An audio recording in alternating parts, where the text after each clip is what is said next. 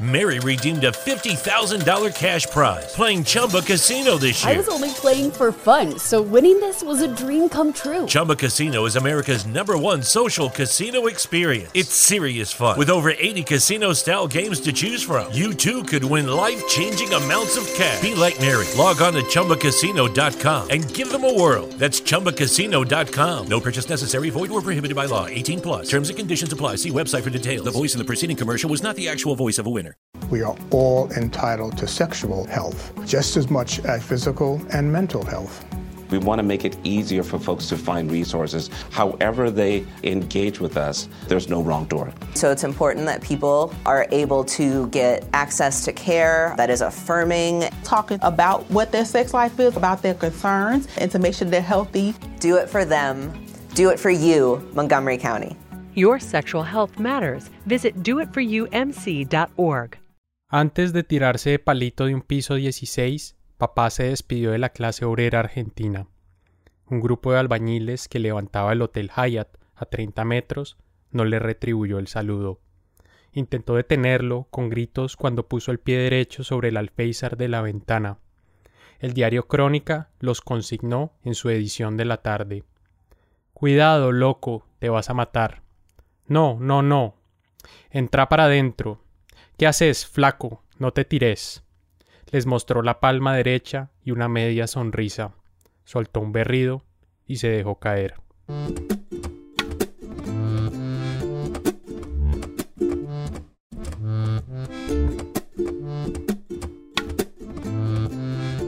Bienvenidos a la no ficción, soy Juan Serrano.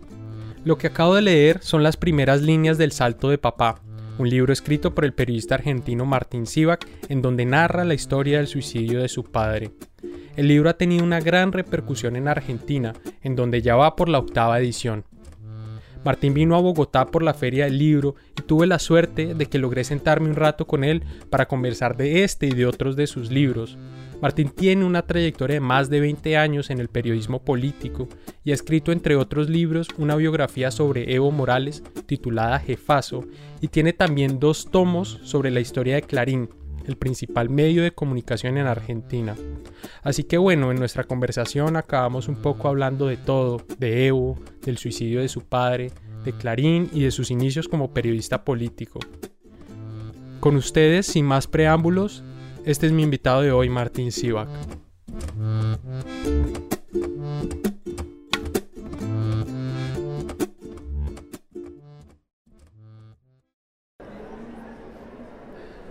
Bueno, bienvenidos a la no ficción. Estamos aquí con Martín Sivak, periodista argentino, que ha llegado a Bogotá a la Feria Internacional del Libro a presentar su último libro, El Salto de Papá editado por Sex Barral. Martín, ¿cómo estás? Es un placer tenerte aquí conmigo en la no ficción. Hola Juan, es un gusto. Nos conocíamos de Twitter, digamos, ese fue nuestro encuentro, así que se materializa. Pasamos de Twitter a una sala en la, en la Feria del Libro. En la feria, estamos aquí en Corferias. Y Martín, bueno, yo quiero arrancar un poco más atrás, irme más atrás de, del salto de papá. Estamos hablando ahora fuera de micrófonos. Tú tienes dos tomos sobre la historia de Clarín, el, grupo de medios, el principal grupo de medios en Argentina. Y a mí siempre me ha interesado saber por qué dedicarle dos tomos y una investigación tan extensa que te tomó muchos años, un doctorado, tu tesis de doctorado, entiendo, a la historia de un periódico. Sí. Mira, todos los libros que escribí respondían a obsesiones más bien de tipo irracional. Yo durante muchos años trabajé como periodista político en la Argentina y a mí siempre me, llamó la atención el miedo a hablar sobre Clarín, un tabú de la política argentina. Yo cubrí un conflicto gremial en Clarín en el año 99, donde me impresionó, me impresionaron dos cosas. La primera es, Clarín había despedido a su comisión interna, había puesto la gendarmería para que los trabajadores despedidos no entren, que era todo un gesto, el principal medio de comunicación despidiendo a la comisión interna, algo que ya era tradición, y me impresionó la soledad de esos trabajadores. Pocos meses antes, otro diario argentino había cerrado sus puertas y estaban los músicos, los referentes culturales, los políticos apoyando. Y dije, ¿por qué esto? Año 99. Y ahí apareció muy evidente lo que es el miedo a Clarín, el miedo de los artistas, el miedo de los políticos. Y había una idea en la política argentina de entonces que para que a uno le fuera bien había que estar en buenos términos con Clarín, porque Clarín no era el diario, era la principal canal de televisión, la principal cadena de radio, es decir, era una corporación de gran influencia en la vida pública. Un ministro del interior del gobierno de Menem me dijo, no sé por qué te sorprende esto, Clarín va a ya viene gobernando desde hace muchos años y va a seguir gobernando. Nosotros solo estuvimos 10 años en el poder. Entonces, esa percepción, la de un diario que gobierna o que tiene gran influencia, me pareció un gran tema. Y esa idea del año 99 me da vueltas por la cabeza. Hasta cuando conseguí la beca doctoral que me permitió durante 7, 8, 9 años dedicarme casi full time, más allá de los trabajos, a contar eso. Como un diario modesto y frágil, eh, lanzado en 1945, se convierte en el principal medio de Argentina y de América Latina. Me llevó muchísimo tiempo y me llevó también lo que creo que es fundamental para cualquier libro, que me importe mucho el tema. El tema me importaba mucho. Es imposible sostener un libro de largo aliento si el tema no te importa, porque después se vuelve, sobre todo los que trabajamos mucho en redacciones, que estamos obligados a descartar temas todo el tiempo o escribir superficialmente sobre una gran cantidad de temas, un tema de largo aliento tiene que ser un tema que te importe mucho. Entonces, por distintas razones y circunstancias, me puse a trabajar el tema y después pasó lo que yo jamás pensé que iba a pasar, que el conflicto entre Clarín y el gobierno kirchnerista se convierte en un tema de agenda pública. O sea, en medio, lo que yo pensaba que era un tema sin interés, incluso con poco interés de las editoriales en publicarlo, porque no conviene o no convenía escribir libros sobre Clarín, publicar libros sobre Clarín, de repente se convirtió por el conflicto del kirchnerismo Clarín en un tema de la cotidianidad.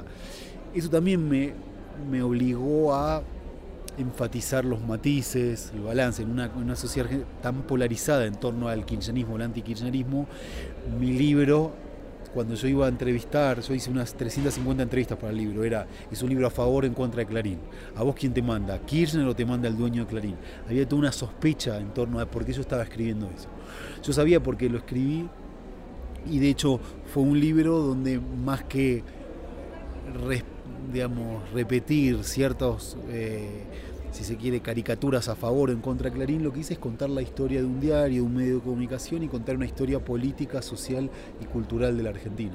Lo fraccioné en dos tomos porque hubiese sido, si no, muy, muy largo y lo que hice fue convertir una tesis, yo estudié Historia de América Latina en la New York University. Eh, los, los dos tomos eran para un público general. A mí me interesaba que fuese un libro no una tesis doctoral para especialistas en comunicación, sino que se leyera también como un libro de, no ficción.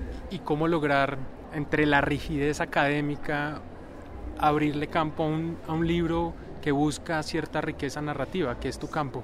Eh, yo intenté tomar lo mejor de los dos mundos. O sea, un departamento de historia de universidad norteamericana es muy exigente desde el punto de vista de la metodología, el marco conceptual, el marco teórico, yo leí con un equipo día por día Clarín desde el 45 al 2005, o sea, en total hemos revisado más de 200.000 documentos. Fue un trabajo, nunca voy a repetir un trabajo así porque todo eso tiene que ver con las exigencias, no, es que en el doctorado me exigieron eso, sino que yo vi, bueno, es una posibilidad de aprender a trabajar con esta profundidad.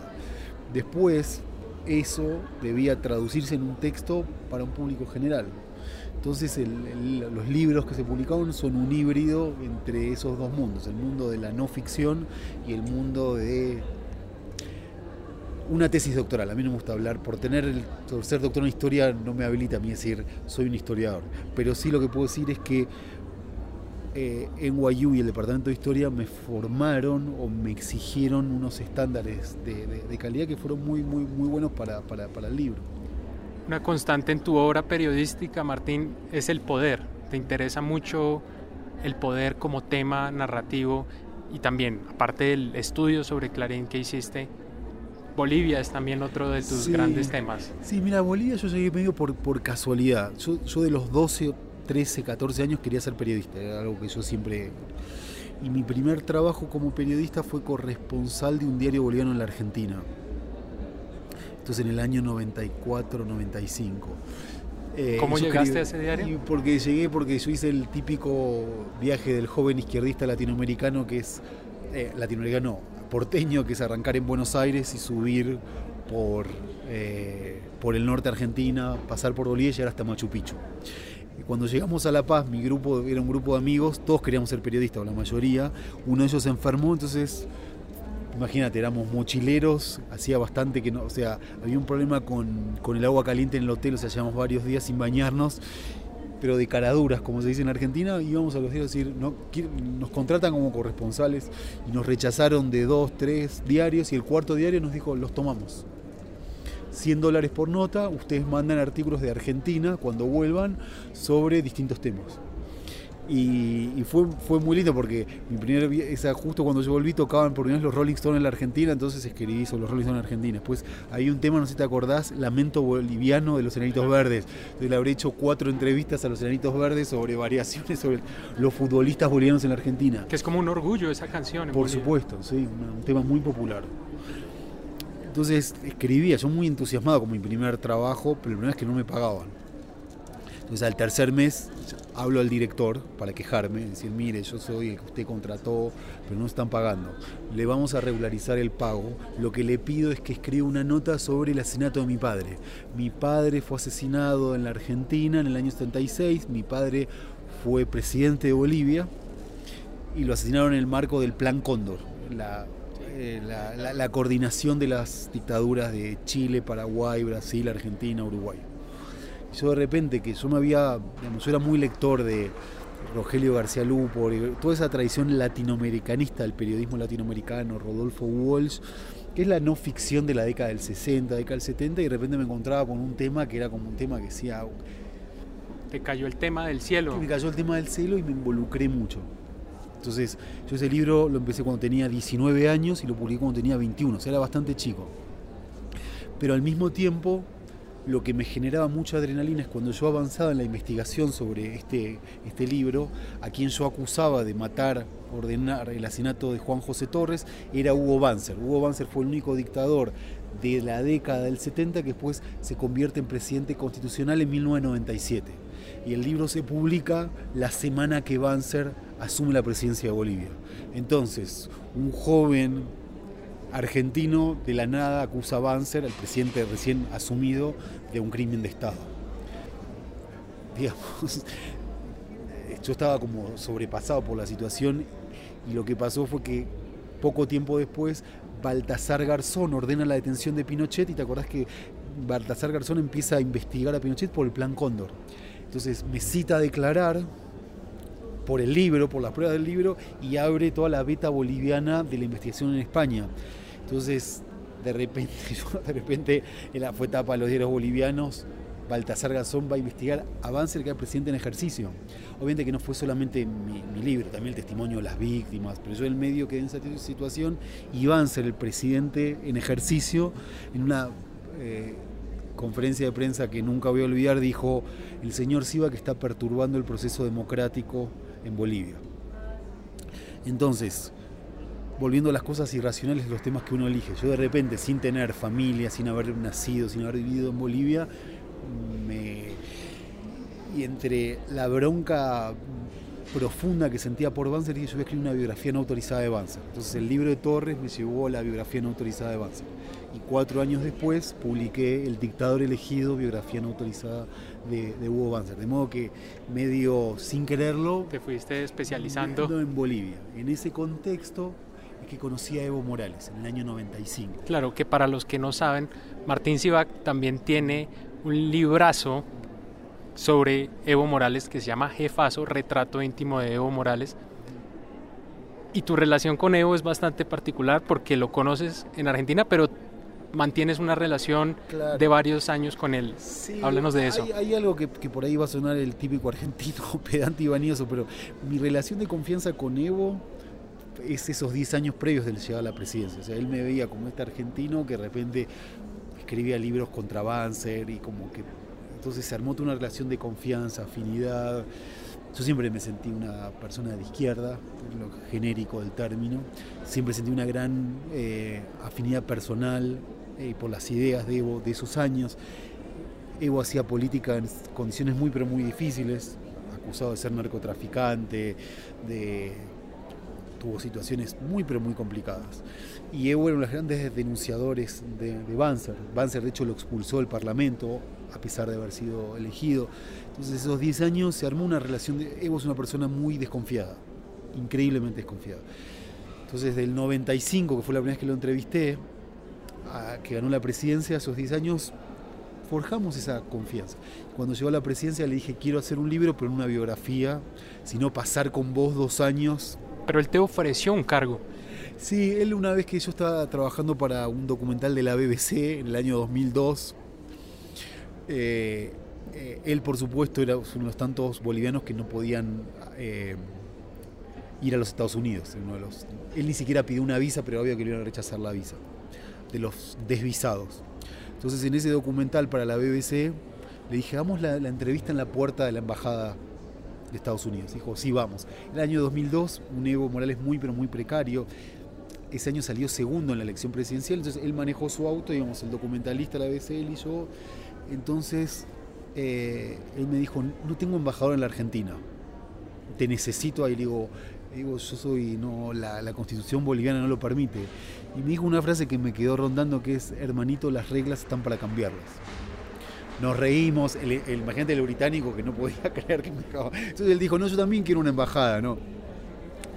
Pero eso no es, no es para mí, no, no, cuento eso en el libro para darme importancia, era para más, más que más describir el nivel de precariedad en el que hacía política Evo. En esa elección, muchos de los diputados y senadores que entraron no tenían ni la remota posibilidad supuestamente de entrar. Entonces eran las condiciones en las que Evo hacía política y era muy, para mí como periodista, era muy interesante ver ese mundo de la precariedad de la política. Porque yo en la Argentina cubría partidos que tenían muchos recursos, era otro mundo. Entonces, cuando ganó la presidencia, le dije, no, no, yo quiero pasar tiempo con vos. Si o sea, una... ¿tu idea de escribir con él naces cuando, cuando llega a la presidencia o desde no, antes ya te había...? Fue en, el, en, ese en, ese documental, cuando el, el, claro, el documentalista vio toda esa situación, pues tuvimos una semana con él en el 2002, dijo, deje escribir el libro de este señor. Realmente era, era muy curioso para los ojos de un británico, alguien que estuvo, en el 2002 Evo estuvo cerca de ser presidente, alguien que iba manejando las entrevistas y al mismo tiempo podía ser presidente y al mismo tiempo la campaña de presidente Evo Morales en La Paz costó 1.800 dólares, para que veas. Entonces todo ese mundo contado por él y, y, pasamos tiempo con él, dijo, tenés que escribir. Y ahí lo empecé a pensar. Lo tenía en agenda, era un libro, yo estaba escribiendo un libro sobre Mariano Grondona, este periodista argentino, gran eh, referente de la derecha argentina. Yo estaba empezando a escribir ese libro que se publicó en el 2005, el de Mariano Grondona, pero lo empecé para esa época, 2002, 2003, eh, y ahí cuando Evo ganó la presidencia, yo tenía algunas páginas, pero viajé a Bolivia, yo vivía en Londres, viajé a Bolivia para hacer una nota, y entonces fui y le dije, quiero hacer, pero si me das acceso, no como porque a Evo Morales siempre fue más interesante verlo que entrevistarlo, porque en las entrevistas repite bastante lo que dicen los discursos. Entonces me dijo, por supuesto. Te convertiste en una especie de sombra, lograste el sueño del cronista que es Estar seguirlo ahí, sí. y ser casi invisible, y estuviste hasta en reuniones con Gaddafi. Claro, es eso, ¿no? Yo en la reunión de Gaddafi no era claro si yo era de la inteligencia, del servicio de inteligencia, si era de seguridad. Aparte, Evo en ese entonces viajaba, ese viaje que hicimos de Santa Cruz de la Sierra a Abuja, Abuya, en Nigeria, éramos cinco en la avioneta. Es una avioneta que hizo muchas escalas. Eh, entonces siempre viajaba con poca gente. Entonces era, bueno, este si está ahí debe ser. Entonces la seguridad de Gaddafi me dejó estar ahí. Entonces, yo, entonces hubo muchas de esas situaciones, ¿no? reuniones de gabinete, encuentros con Chávez, o sea, todo eso yo tenía sin veto. Lo único que yo siempre me, me autolimité es que cuestiones de su vida íntima no iban a estar en el libro, que yo las podía ver, pero no solamente no estaban en el libro, sino que yo siempre fui muy reservado y siempre creí que había que preservar la intimidad de las personas. Y esto aplica a, Evo Morales y personas que no son de mi agrado. De modo que ese libro fue más que nada esa idea, de poder escribir lo que estaba, lo, que, lo que estaba viendo en un momento particular. Ahora seguramente el libro sería distinto. Fue en primer momento de la presidencia de Evo Morales, digamos, con unos, digamos, un, programa de reformas muy, pero muy rupturista. Entonces también había una épica del cambio muy, pero muy fuerte. Creo que yo en el 2014, cuando se hizo la edición actualizada, lo empecé a matizar, empecé a, ver que bueno, el, tono del, libro del 2008, que se publicó en el 2008, era muy de los inicios del gobierno. Y con el tiempo también fui escribiendo artículos más, más, más, críticos, sobre todo unos temas eh, que para mí son centrales es la idea de la re-reelección, esta idea de la imposibilidad de Evo Morales de conseguir una sucesión y la idea de quedarse a como, a como de lugar. Es una de las cosas más problemáticas que, yo veo. ¿Y mantienes contacto con Evo? Sí, el año pasado, el año pasado, eh, julio del año pasado, hay una revista en la Argentina que es la revista Crisis, que fui a pasar una semana, eh, no sé si como una continuidad de jefazo, pero en ese también es otro momento, o sea, no y ahí pudimos conversar más en, este viaje de, junio. Mantengo el contacto, él cuando va a la Argentina conversamos, pero digamos ya con, eh, no con la idea de, hacer una continuación de, jefazo. Mi invitado de hoy es Martin Sivak. Su más reciente libro se titula El salto de papá y acaba de ser publicado en Colombia. Hagamos una pausa y ya regresamos con la segunda parte de la entrevista. Aquí Juan de vuelta. Si les gusta lo que hacemos, háblele por favor de este podcast a sus amigos, familiares, novio, novia. Compártalo en sus redes e invítelos a escuchar podcast, este o algún otro. Cuénteles que es una buena forma de descubrir buenas historias y que es una actividad que se puede compaginar con muchas otras, mientras se ejercita, por ejemplo, o lava la ropa, o mata la espera en los trancones y las filas de los bancos. También lo invitamos a seguirnos en Twitter en arroba la no ficción y a comentarnos sobre lo que hacemos.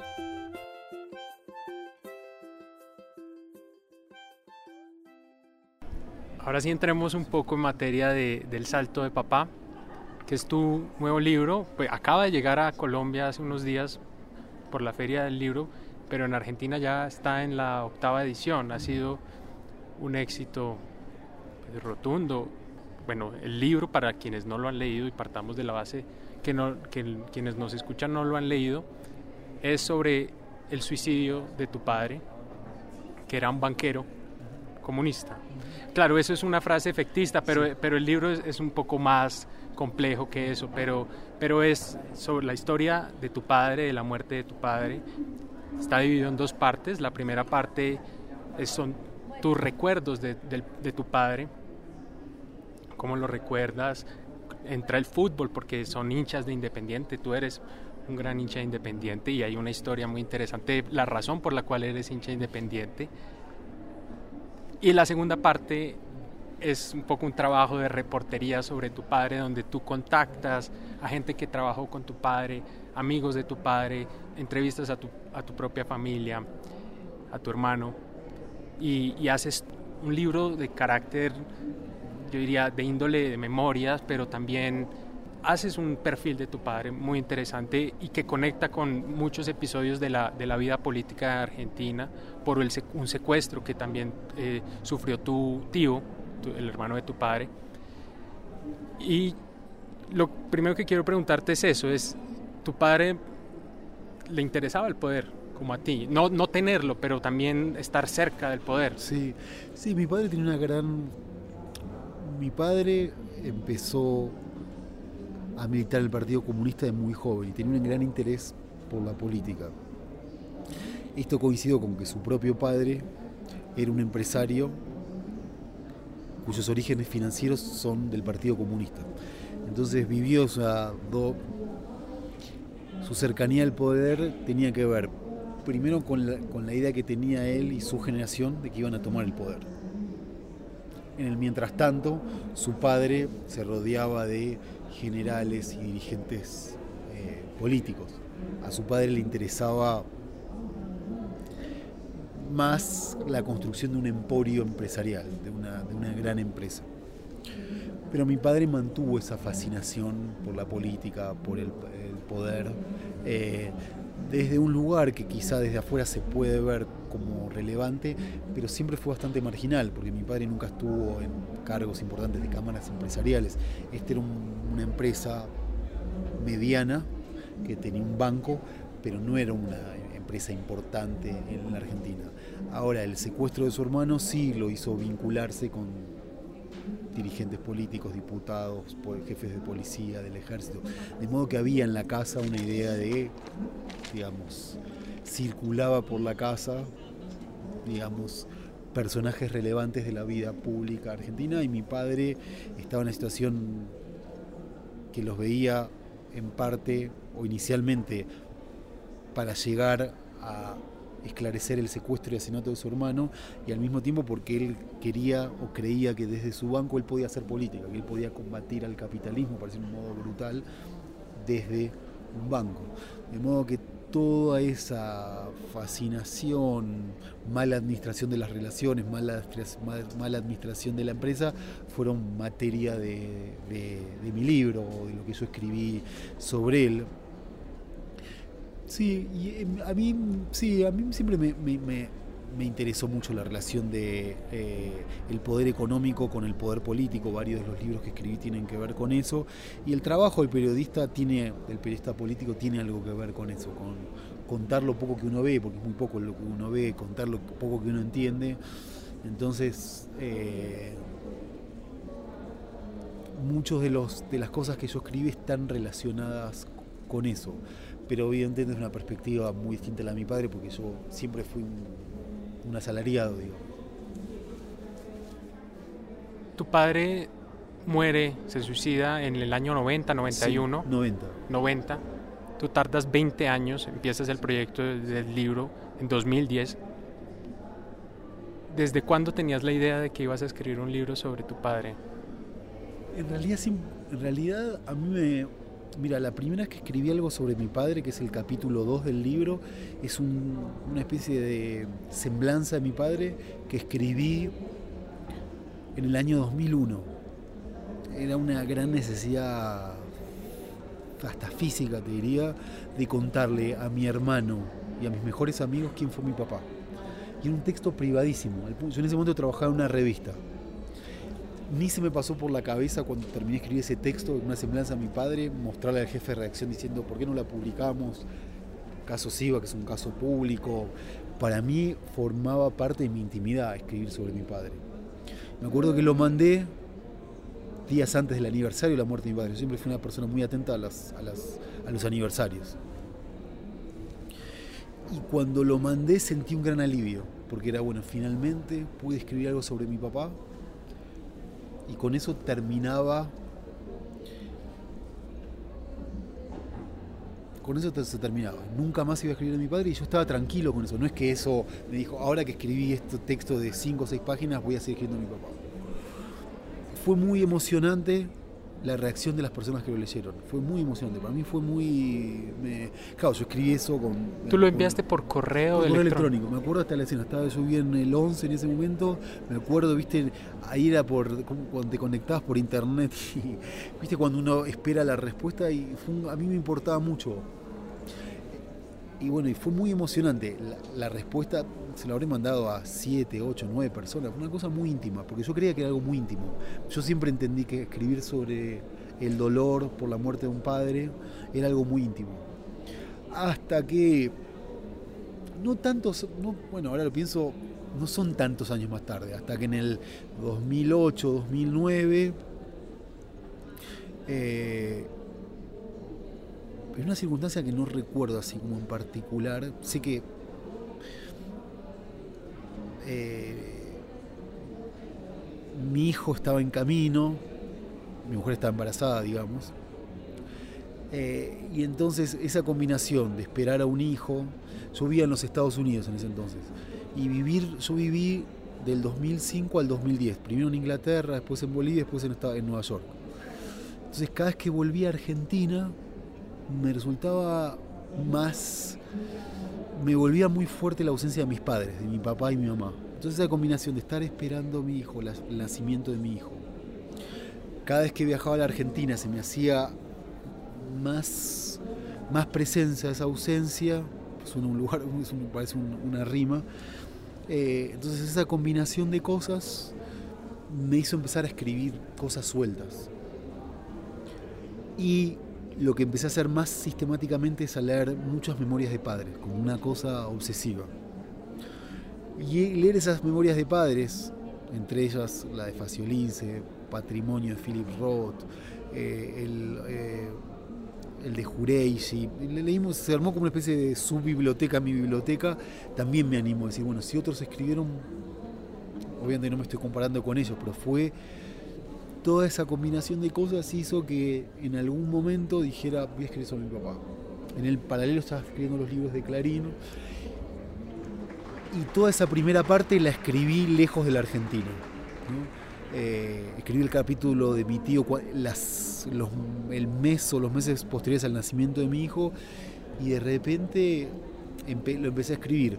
No lo, no lo podía hacer no podía hacer un libro todos los días. O sea, a veces pasaban tres meses que no lo tocaba porque me no era fácil. Ahora, toda esa primera parte la escribí en base a mis recuerdos, básicamente. Cuando volví a vivir en la Argentina en el 2010, ahí, como decís vos, o sea, hice una especie de...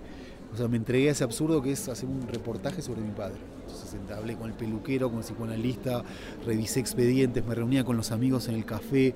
Era extraño, aparte yo estaba siempre más casi todas las personas con las que yo hablaba se ponían a llorar recordando a, mi padre, yo los terminaba consolando. Era una situación un poco extraña, ¿no? Así que fue un ejercicio así muy muy particular, tuvo, o sea, tuvo momentos así de, tristeza, de dolor, pero también de divertirme mucho. Había algo también de recuperar las cosas lindas de la infancia. No era un regodeo en la melancolía del argentino que extraña al padre. También había un poco de reír, reírme de mi papá, reírme de mí, reírnos de nosotros.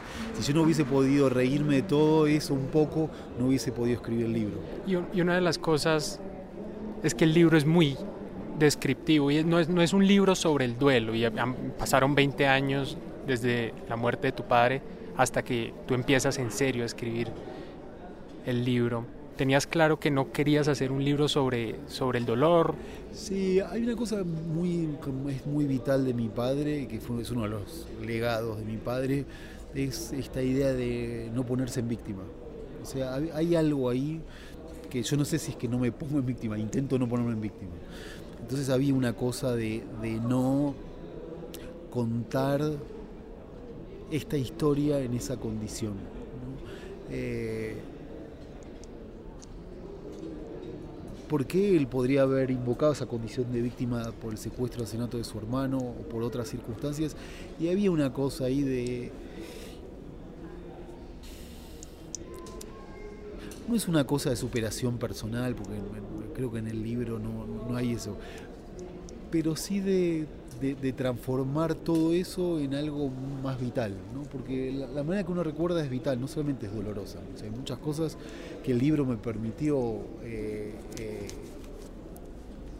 volver a, pensar o volver a sentir que no tienen necesariamente que ver con el, con el, con el, con el dolor. Incluso, como decías antes, esto yo nunca antes había escrito tanto sobre la relación de mi familia con el Partido Comunista y la relación entre el poder empresarial y político. Y bueno, si han visto me interesaba como periodista, puedo también la pequeña historia de mi familia que también sea parte de, ese tema de interés. De modo que aparecieron muchas otras cosas y también un gusto creo que es personal que me di, es que que a mí, por supuesto, cuando yo escribí los libros de Clarín me acusaban de ser tibio, de ser balanceado y en general como que eh, este libro también me permitió escribir con bronca, hacer ajustes de cuestas familiares y personales, que supuestamente un periodista no lo hace. Entonces este libro también me permite eso. Yo al principio cuando salió el libro me decían, bueno, esto no es un ajuste de cuentas, yo decía, no, ¿cómo va a pensar eso?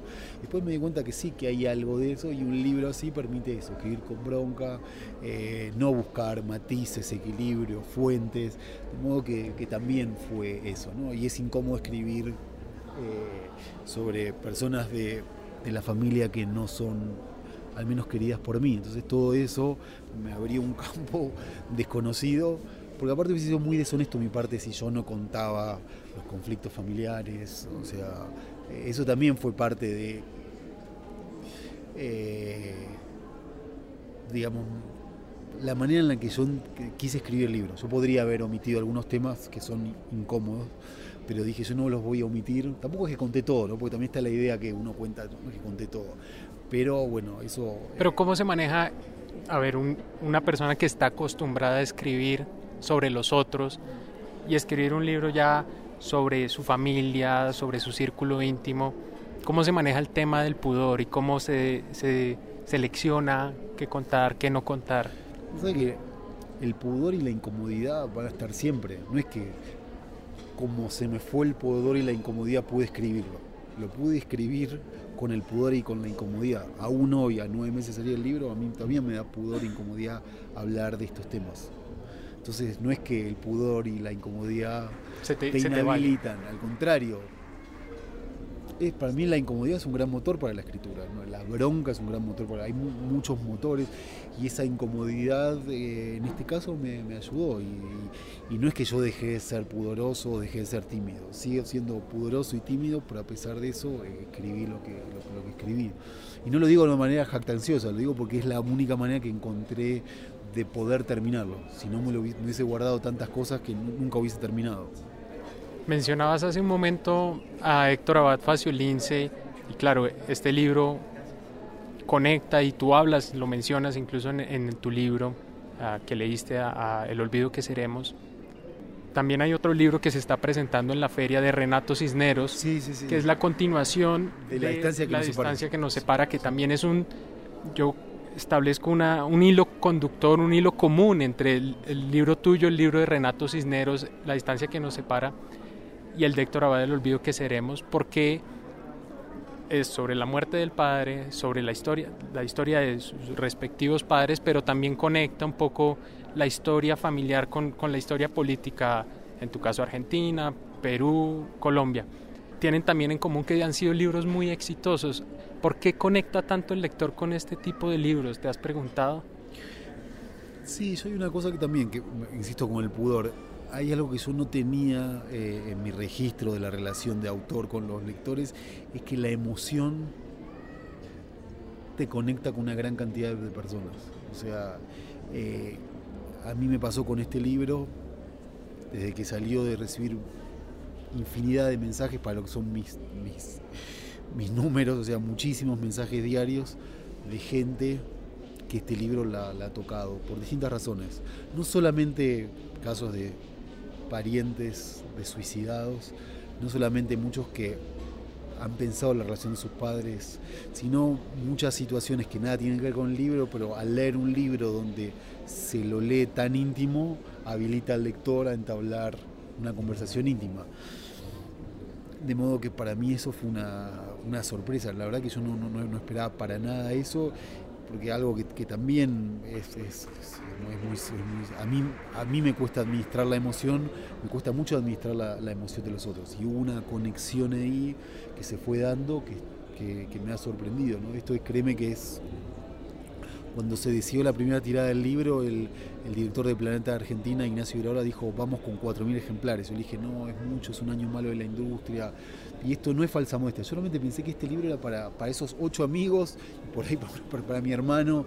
Escribí este libro pensando, yo no, no, escribía para, ver cómo, cómo voy a replicar a estos autores que tuvieron tantos lectores y de repente pasó lo que yo no, esperaba, que tenido muchos más lectores de los que yo suponía. Entonces, volviendo a tu pregunta, yo creo que la emoción es una de las eh, explicaciones. Y también hay algo, supongo, de la curiosidad con que da los conflictos familiares o los, las intrigas familiares, eh, algunas cosas que se cuentan en el libro, hay una, combinación de cosas y al mismo tiempo algo que también, que a mí sí me importaba y lo pensé muy conscientemente, es que yo no quería que fuese una historia argentina, porque yo siempre este lo concebí como una historia universal de una relación entre un padre y un hijo.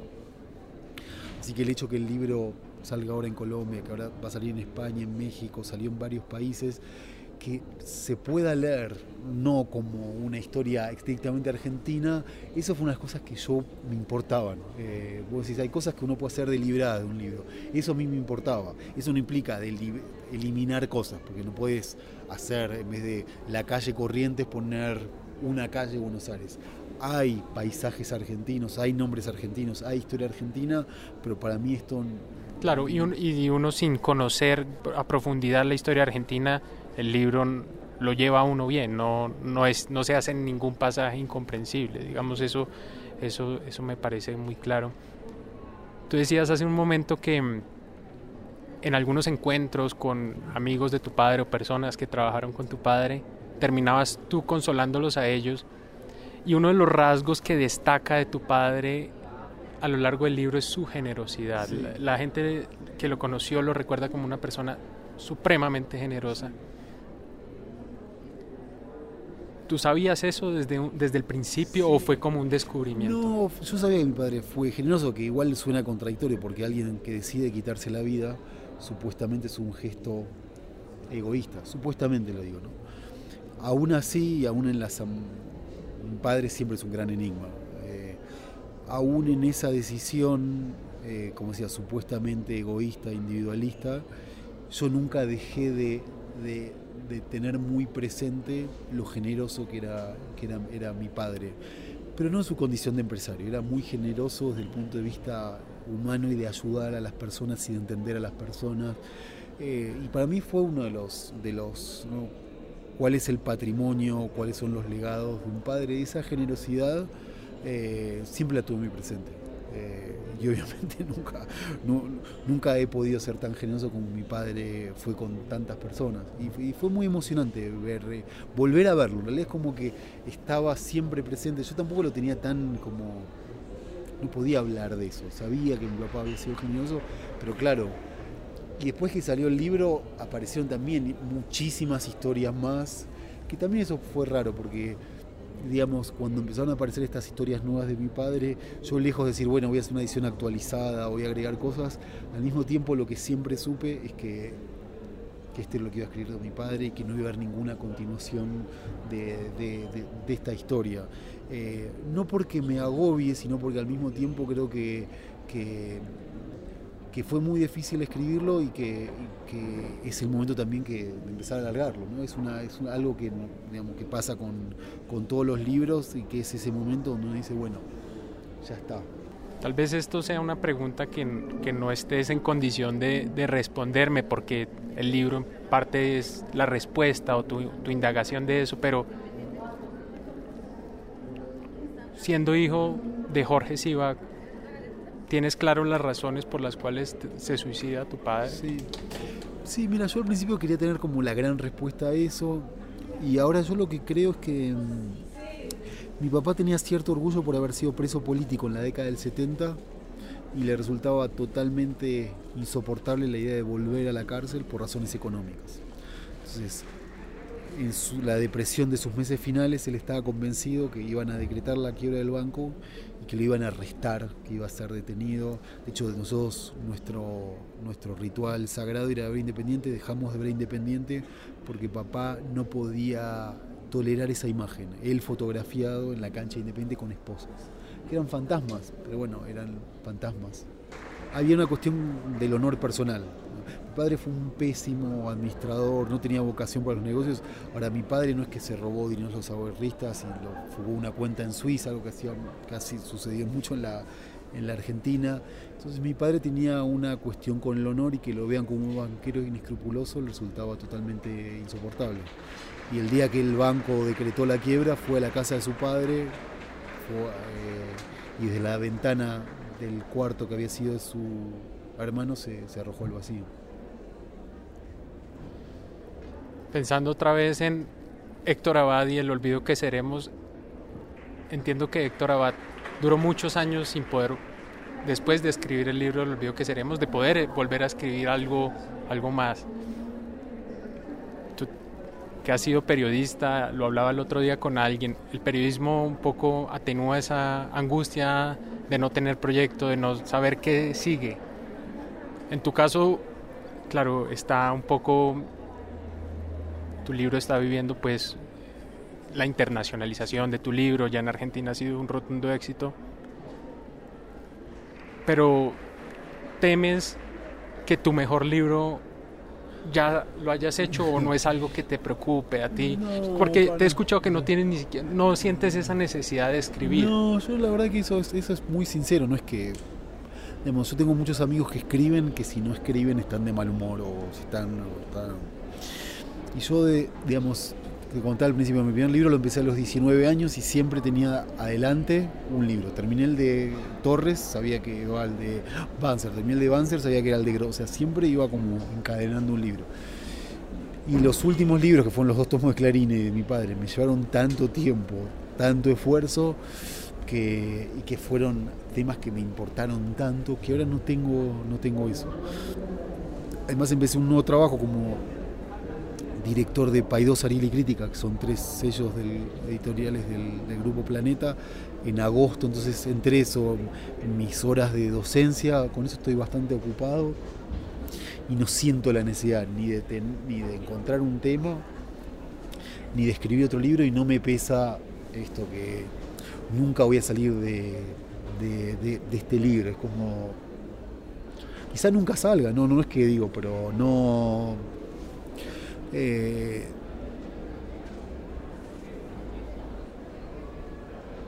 no, no, no, siento mucha presión o no siento... Hay una cosa que me dijo mi editora del libro, Paula Pérez Alonso, que dice, que es una gran frase, es, nadie está esperando el libro de uno, se esperan los libros de los grandes grandes. Entonces, eso también es como, creo que a veces yo veo un vicio de algunos escritores, algunos amigos, tomarse demasiado en serio. Uno escribe lo que tiene ganas de escribir, a algunos libros le va bien, otros les va peor. Pensar cada cosa que se escribe en pos de una... Eso yo nunca, sin todos los libros, créeme que es así, yo todos los libros que escribí eran porque me importaba mucho el tema y no estaban necesariamente que les iba a ir bien. No sé, el libro Grondona no les fue bien. Ahora, yo cuando escribí el libro Grondona no escribí pensando, lo escribo porque me va a ir bien. O los tomos de Clarín, o este. son temas que te tienen que importar. Y siempre en eso fui, sí, muy honesto conmigo. Un poco eso lo que decía del. Si pasás tantos años con un tema de Clarín, para que pasar entonces el tema te tiene que importar. O sea, hacer ese cálculo de este libro le va a ir bien, yo qué sé. Incluso el de Evo Morales. El de Evo Morales me, lo rebotaron varias editoriales, lo publicaron, pero al principio era bueno, en la Argentina nadie le, nadie le, nadie le interesa, es- porque en Argentina no se vendían los libros de presidentes latinoamericanos. Y al libro de Morales le fue también, superó, o sea, hasta en chino se tradujo, o sea, superó, colmó totalmente mis expectativas. Pero cuando yo lo escribía, no lo escribí, bueno, ahora voy a pegarla con el libro de Morales, lo escribí porque tenía ganas de escribirlo. Entonces, con el próximo libro que no tengo claro, espero que sea, que sea así, porque tengo. mm, Cuando elija un tema y cuando me, ponga a escribirlo, va a ser porque el tema me- me importa. Martín, felicitaciones por ese gran libro. Muchas gracias por estar aquí. No, muchas gracias, fue un gusto conversar con vos. Bueno, y esto ha sido todo por hoy. Gracias a Martín por su tiempo y mi invitación a ustedes es a que lean El Salto de Papá. Es un libro extraordinario, conmovedor, que hace reír por ratos, donde entra el fútbol, la historia de Argentina. En fin, un libro fascinante y que con justa razón está llegando a otros países de América Latina. Esto es todo por hoy, mi nombre es Juan Serrano y nos vemos en una próxima ocasión con más entrevistas e historias sobre periodismo. Hasta entonces.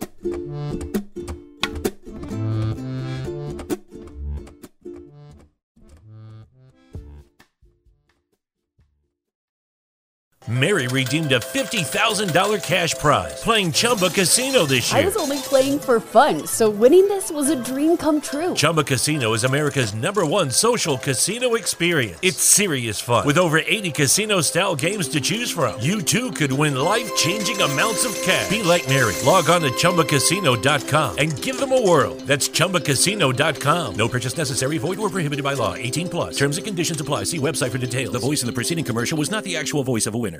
HIV is still an issue in Montgomery County. The more open we're able to talk about HIV, we treat it like any other health prevention. PrEP stands for pre exposure prophylaxis.